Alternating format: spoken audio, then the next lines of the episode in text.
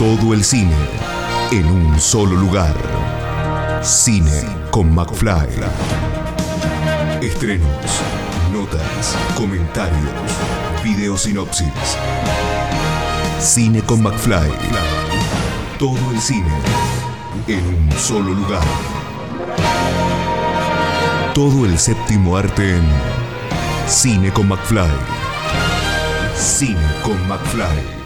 Bueno, tenemos estrenos y estrenos que llegan a las pantallas grandes, por suerte, porque son esas producciones que quizás muchos estaban esperando, y en este caso, bueno, una de las películas que eh, quizás algunos pudieron ver en algunos festivales, sobre todo en, el de Mar del Plata hace un tiempito atrás, y que por suerte ahora vamos a poder disfrutar aquí en la ciudad autónoma de Buenos Aires. Eh, estamos hablando de, y lo voy a leer para no equivocarme, porque si no después me, reto yo mismo, no existen 36 maneras de mostrar cómo un hombre se sube a su caballo. Es la, película eh, que nos trae el señor Nicolás Zuckerfeld, que eh, primero y antes que nada le agradezco que esté ahí de otro lado para charlar un poquito acerca de su película. Hola Pablo, bueno, muchas gracias por la invitación. Bueno, Nicolás, contanos un poquito cómo, cómo surge esta, podemos llamarle obsesión acerca de esta, de esta frase, de este eh, Raúl Walsh, eh, cómo, nació, cuál fue el germen. Bueno, en realidad eh, hay varios mitos de origen. el, primero de ellos, o el, primero que recuerdo, es que, bueno, yo soy docente de materias como historia del cine y, guion en, la, en la facultad. Eh, de cine y yo normalmente uso, eh, o sea, doy una clase sobre cine clásico y normalmente uso un texto de Edgardo Kosaninsky que se llama Permanencia de Griffith, eh, para hablar del, cine clásico, del germen del, cine clásico, la gramática del cine clásico, y, y, en ese texto Kosaninsky citaba una frase del cineasta norteamericano Raúl Walsh, que decía algo así como no existen 36 maneras de mostrar cómo un hombre se sube a un caballo. O por lo menos yo creía eh, recordar la frase de esa manera.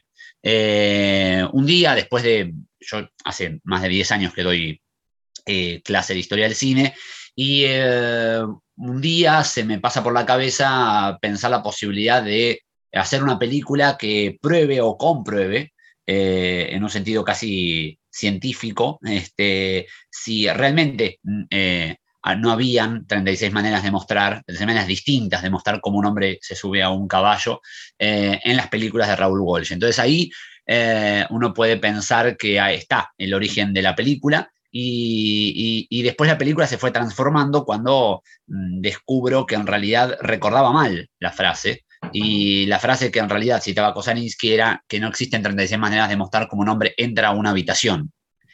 Y entre paréntesis él ponía o en algunas versiones demostrar cómo se sube un caballo. Para mí, a mí me había quedado lo del caballo y en ese momento, por esa especie de, ¿no? de, confusión, eh, de, recuerdo eh, eh, extraño, empieza a aparecer la posibilidad de, bueno, ¿qué pasaría si entonces ahora en vez de caballos empezamos a buscar puertas? Y cuando empiezo a buscar también junto con un grupo, ya la película ya estaba encaminada, hagamos una película, ¿no? Donde compilemos fragmentos de películas, ¿no? Eh, con un grupo de, críticos, amigos, cineastas, etc. Y de pronto lo que, lo que empieza a pasar es que para completar una planilla, para un formulario, para buscar plata, para, como, como solemos hacer algunos cineastas independientes, buscar subsidios para, hacer nuestra película, eh, por fuera del instituto en este caso, de pronto, bueno, eh, eh, me, empezó a, buscar la, frase original, porque quería citar la frase original para presentar el proyecto. Y me doy cuenta que esa frase original no existía en Internet. Eh, o que Walsh no la había pronunciado de esa manera, o que no encontraba el lugar donde Walsh, eh, Raúl Walsh la había pronunciado. Y a partir de ahí la película cambia radicalmente, una vez más, y eh, empieza a aparecer la posibilidad de que esa investigación sobre el origen de la frase formara parte de la película. Excelente. Te, agarró un síndrome Mandela, estos que se dicen que uno quizás recuerda cosas de una manera y, y en realidad fueron de otra, pero bueno, eso por suerte dio puntapié a, esta, esta producción que es tu, podemos decir que es tu ópera prima en solitario porque ya tenés producciones eh, anteriores y en este caso acá te largaste, te largaste solo en este, en este eh, emprendimiento gigante, la verdad. Sí, en realidad siempre las películas de alguna u otra manera eh, son un, proceso colectivo pero, pero en este caso yo figuro como director solo. por ende, por ende podría, podría decir, este, si uno ve la secuencia de títulos, que sí, la, la, dijo yo solo, pero no puedo, no puedo dejar de pensar en, una película como esta, eh, que, es una película sobre, también sobre eh, muchas personas que empiezan como a, conectarse con esa, con esa investigación y, casi yo empiezo a, a contaminar o, la, o, la, frase sola empieza a contaminar a todas estas personas que, terminan siendo igual de obsesivas que yo, ¿no? Eh, entonces también hay algo, hay algo colectivo.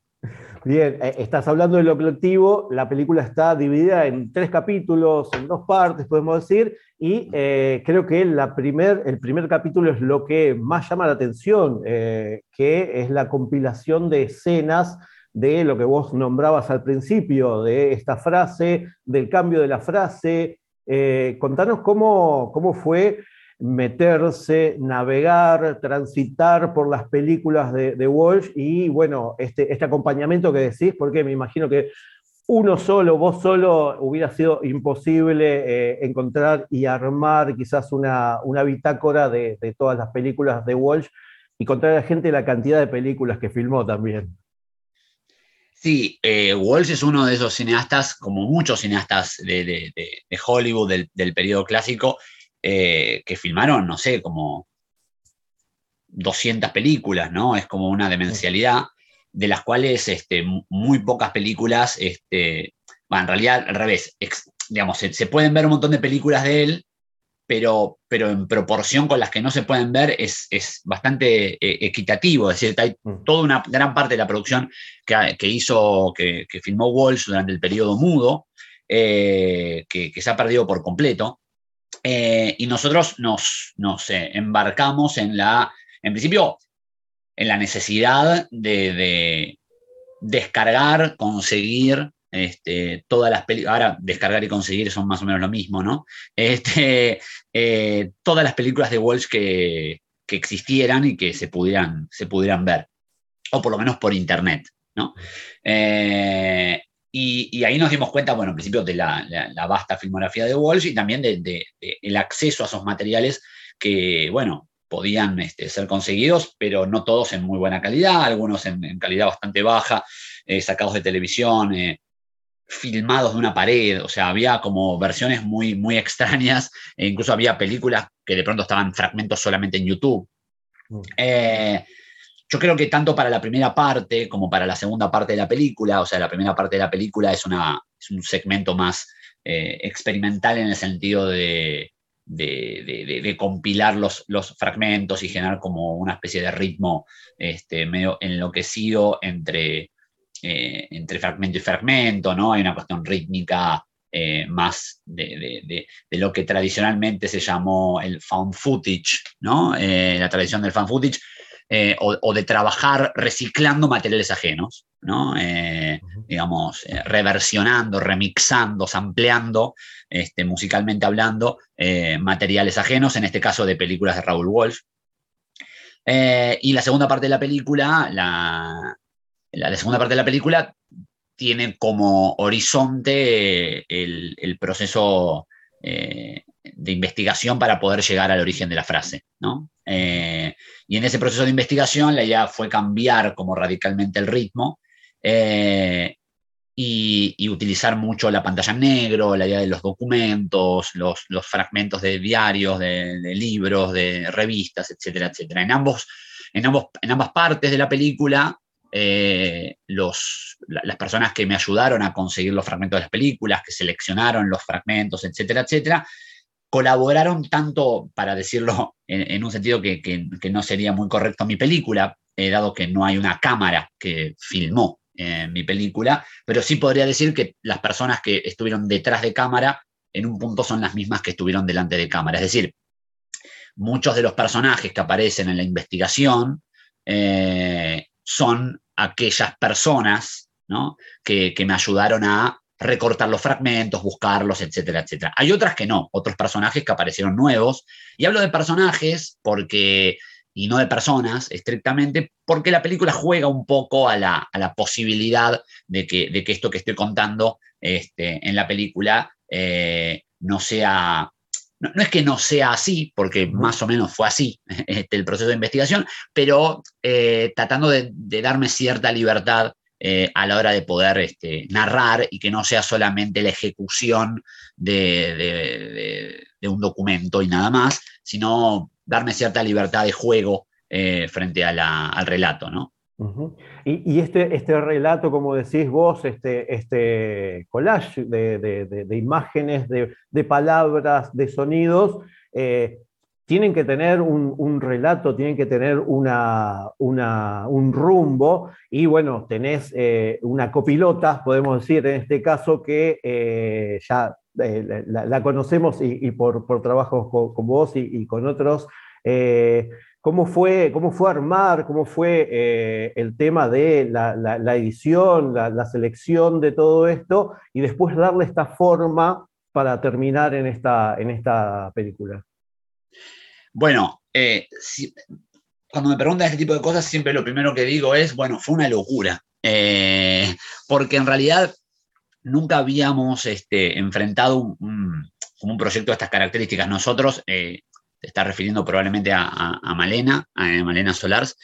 Eh, nosotros habíamos hecho un cortometraje anteriormente, se llamaba Una película hecha de, en la que habíamos de alguna manera ensayado algunas cosas eh, inconscientemente, porque no sabíamos que, íbamos a, empezar a, hacer esta película, pero de alguna manera me parece que es, una, es un corto que, funciona como de, pasaje a esta película. Es decir, en ese corto eh, que habíamos hecho en Super 8, eh, habíamos ensayado la posibilidad de, en principio, trabajar sin un guion, ¿no? registrando imágenes que casi como si fueran imágenes ajenas, después eh, unirlas, eh, nunca mejor dicho lo que vos decías del, collage, ¿no? como a modo de collage, tratando, ensayando o probando conexiones que no necesariamente obedecieran a, a, cuestiones narrativas, es decir, este, eh, tratando de, unir los fragmentos a partir de otras cuestiones que ver con patrones de color, de movimiento, motivos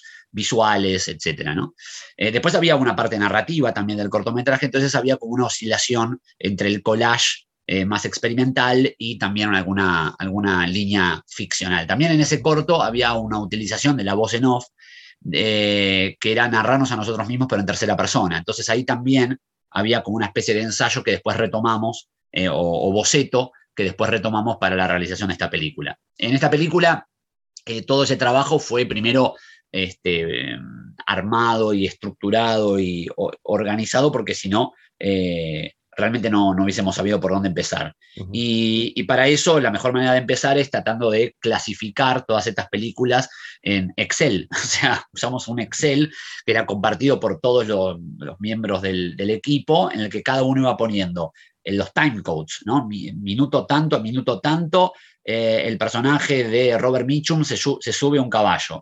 y después había variables, ¿no? Se sube de esta manera, se sube de esta otra. En esta película nadie se sube a un caballo, pero hay uno que se sube a un elefante. ¿Lo dejamos? Bueno, sí, un elefante entra. Eh, y así sucesivamente, ¿no? Entonces, después empezaron a aparecer subcategorías con, esos colorcitos que uno pone en el Final Cut, ¿no? En el Premiere. Eh, diciendo, bueno, se sube así, pero ahora la que es una mujer a la que, la, a, que, a la que suben y acá hay una mujer a la que bajan. Entonces dije, bueno, entonces que suban y que bajen, ¿no? Bueno, entonces, primero organizamos todo, que fue una locura también en términos técnicos porque tuvimos que, con la ayuda también de una chica que se ocupó de la transcodificación y de, de alguna manera, homogeneizar todos los materiales porque venían en formatos distintos, entonces hubo como que volverlos a un solo formato como más de 200 películas que utilizamos. Y después en el trabajo de montaje fue en principio intuitivo, eh, jugando un poco con los materiales, y es un trabajo que, que, se iba todo el tiempo transformando por el hecho de que incluso nosotros empezamos a montar la película cuando el equipo de visionado, que yo le llamo, ¿no? el equipo de visionado de material, todavía no, no había terminado de ver todas las películas. Entonces, de repente nos llegaba un disco externo, un disco duro, que nos, decían, bueno, acá tenemos más películas. Uh, bueno, tenemos que meterlas. Entonces era como una, un trabajo de, transformación eh, constante eh, que, tuvo muchas, digamos, estructuras eh, y que a veces duraba, ponerle, ha llegado a durar esa primera parte de la película, más del collage y del sampleo, ha llegado a durar, no sé, dos horas. Y, cuál fue el criterio para, para acortarlo? Bueno, en un punto, hace poco pensaba que, que en un punto finalmente el criterio fue el mismo que uno podría tomar cuando uno hace una película narrativa de ficción. Es decir, eh, de pronto filmaste un plano que te quedó más largo de lo que debería haber quedado para rítmicamente narrar lo que querés narrar y lo sacás o lo cortás, ¿no? Entonces, filmaste dos cosas que funcionan de una manera repetitiva, bueno, dejás una, no, no las dos o las tres, ¿no? Entonces, en un punto también eh, esas decisiones eh, eran también este, narrativas, porque finalmente nos empezábamos a dar cuenta que se empezaban a armar como narraciones aún en ese collage, ¿no? Como si fuera, ¿viste, esos collages donde vos recortás la cabeza de una persona y los brazos de otra y el cuerpo de un elefante y las piernas de un eh, pájaro? Bueno, se forma una figura, digamos, no era completamente abstracto. Había hay momentos más abstractos en mi película, pero había momentos donde de pronto uno tiene una sensación, o por lo menos era nuestra idea, que se estuviera armando ¿no? como una posible narración que después se frustrara, pero que de alguna manera uno pudiera, aún en todos esos pedacitos, armar como una línea narrativa. Entonces el trabajo de montaje fue también con, con, esa, con esa posibilidad. Bien, eh, y después de haber ya tenido la película, ya ahora este, este hijo que, lo, seguís acompañando, pero eh, ya, ya está ahí solo para que lo pueda disfrutar la gente, eh, haber creado la película de esta manera te, te abrió, te,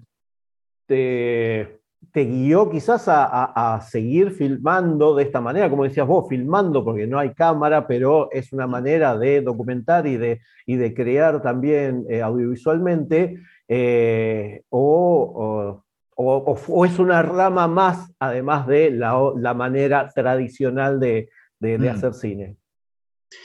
Mira, eh, siento como que esta es la forma más natural que encontró, eh, esta es la forma más natural de narrar la película que, quise hacer. digo más natural porque es la forma que, me salió para, hacer la película que quería hacer. creo que si, digamos, si yo em, tomara esta forma para hacer otra película, eh, debería ser por, por, la misma razón. Es decir, no creo que si yo agarrase esta, esta manera de, narrar esta película y simplemente como que la, agarrara la estructura y la pusiera automáticamente en otro tipo de investigación, creo que sería un poco este, anómalo eh, o terminaría convirtiendo la forma en formato. Y, no me gustaría que eso sucediera, ¿no? Eh, digamos, no, no, yo creo que esta idea de las dos partes, de los fragmentos, de la investigación después, es algo que solo, solo funciona para esta película, eh, para mí. Eh, si a mí se me ocurre hacer una película similar, con, tal vez pensaría en si esta manera de narrar le conviene a una película como esa. Pero, pero de ninguna manera agarraría esa, esta forma que encontré para esta película para ponerla automáticamente en otra, porque siento que eh, si, hago lo mismo con otro, con otro director, bueno, es otro director. Entonces, me parece que, dado que los directores son distintos, también las formas son distintas. Entonces, siento que me, daría un poco de miedo que se, terminaría, se, terminase convirtiendo en un, formato, ¿no? Eh, eh, sí, eso. Bien, eh, me vino a la, mente cuando estabas explicando y, comentándonos este tipo de, manera de, filmar, que la película se hizo antes de la pandemia, ¿no? y terminó siendo un formato muy utilizado en pandemia. hubiera sido, no sé si hubiera sido mejor que eh, guardaras la idea para cuando estábamos en pandemia, como para hacer algo para, para armar, porque me imagino que eh, es la manera clara y clásica de la cual, eh, en la cual se estuvo filmando así en equipo, trabajando todos con un Excel, cada uno en mm. su lugar. Mm. No dijiste, pucha, mira, hubiéramos aguantado lamentablemente por la pandemia, pero este, quizás eh, hubieran tenido más, quizás un poco más de tiempo eh, mm. cada uno en sus casas para, la película. Sí, la película la agarró, eh, de hecho, la idea de la película fue obviamente previa a, la, pandemia y, la, la, confección de la película, la reacción de la película, ocupó, digamos, el periodo pre-pandemia y el periodo del principio de la pandemia. Ah.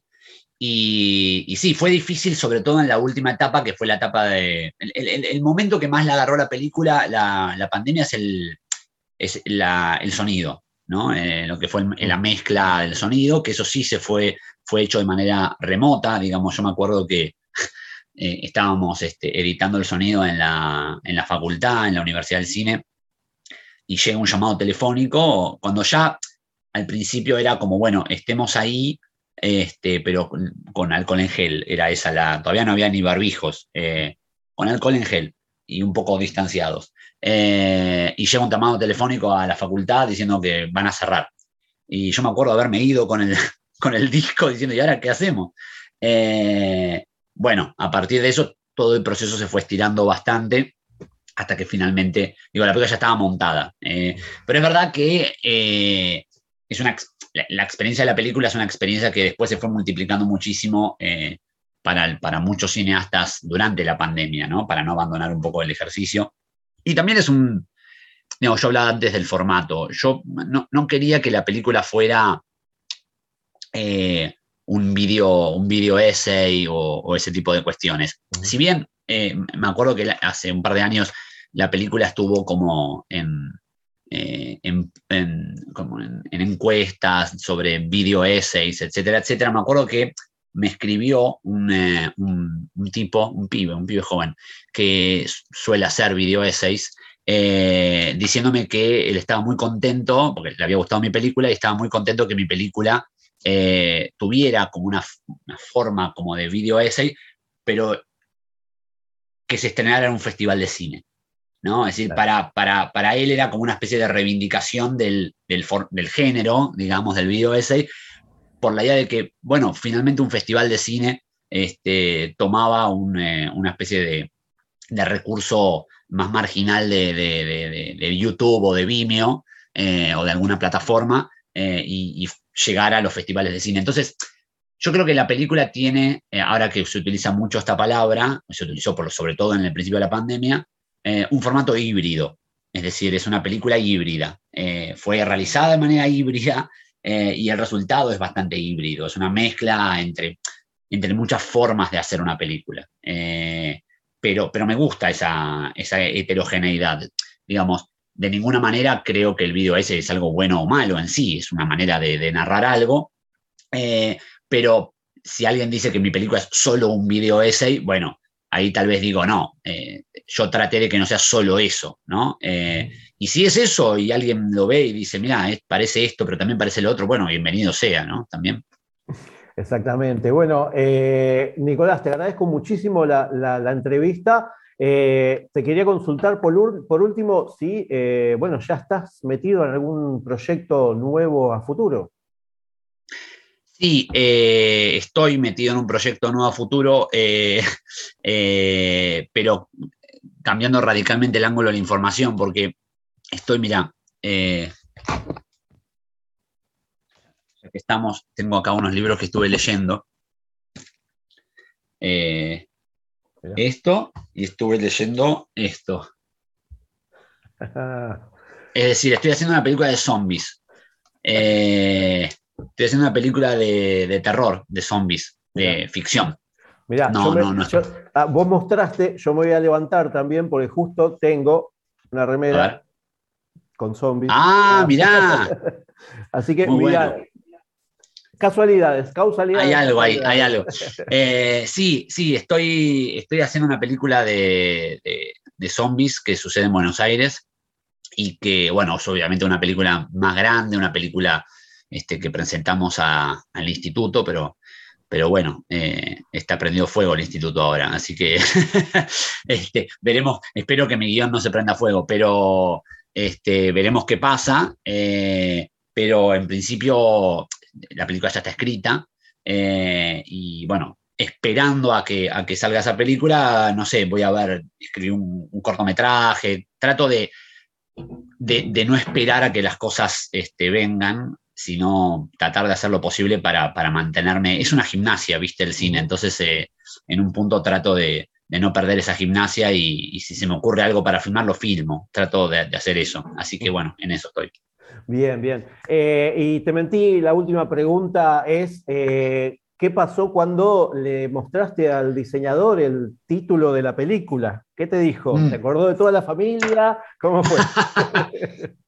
Mira, es un diseñador que, con el cual vengo trabajando hace mucho, Marcelo Granero. Eh, y sí, en realidad eh, es, loco porque casi cuando, cuando me mostró el, diseño que había hecho para el póster de la película, no quedaban dudas de que era la única manera de, hacer el póster, ¿no? No existen 36 maneras de hacer un póster de una película. Y, y, a él se le ocurrió una idea genial, que es, bueno, que, el póster esté la, o sea, utilizar justamente la, frase larga este, y la fragmentación de esa frase en el póster. Eh, no lo tengo acá cerca para, mostrarlo a cámara, pero bueno, lo pueden, lo pueden googlear y eso. Para mí es un póster que quedó muy lindo y que, da cuenta eh, de una manera este, bastante concreta de la idea de la película, ¿no? De, de, cómo una palabra puede estar dicha de muchas maneras eh, distintas, pero creo que quedó bien. Sí, sí, sí, la verdad, la verdad que quedó, quedó bien y, quedó bien el póster, la película, así que espero que la gente la, vaya a ver a los cines. En realidad la va a ver a la sala de Lugones en el Cultural San Martín, así que a partir de esta semana ya, ya va a poder eh, disfrutarla. Nicolás, te agradezco muchísimo la, entrevista y bueno, seguramente, no sé si vas a estar acompañando las proyecciones. Sí, voy a ir al estreno eh, el, jueves 16 a las 21 horas en la Lugones y, probablemente, eh, bueno, o por lo menos voy a hacer lo posible para ir los, los, próximos, los próximos días porque hicimos un montón de postalcitas muy lindas y, quería que la gente la, la tuviera y además porque me da curiosidad, ¿viste? O sea, yo no, no estreno una película comercialmente desde el año 2016, así que imagínate, para mí eh, conocer a la gente y ver a la gente que va a ver la película, para mí es una emoción, entonces de pronto me, parece que es un lindo gesto y además el, tengo el, el, subte, la línea B de Ángel Gallardo, lo tengo bastante cerca de mi casa, así que voy, y vengo, este, saludo y me vuelvo, pero al menos quiero ir a, a, la entrada para repartir las postales y conocer a la gente que después huyo al final. Por si no le gustó para que, para que no me caigan a trompadas.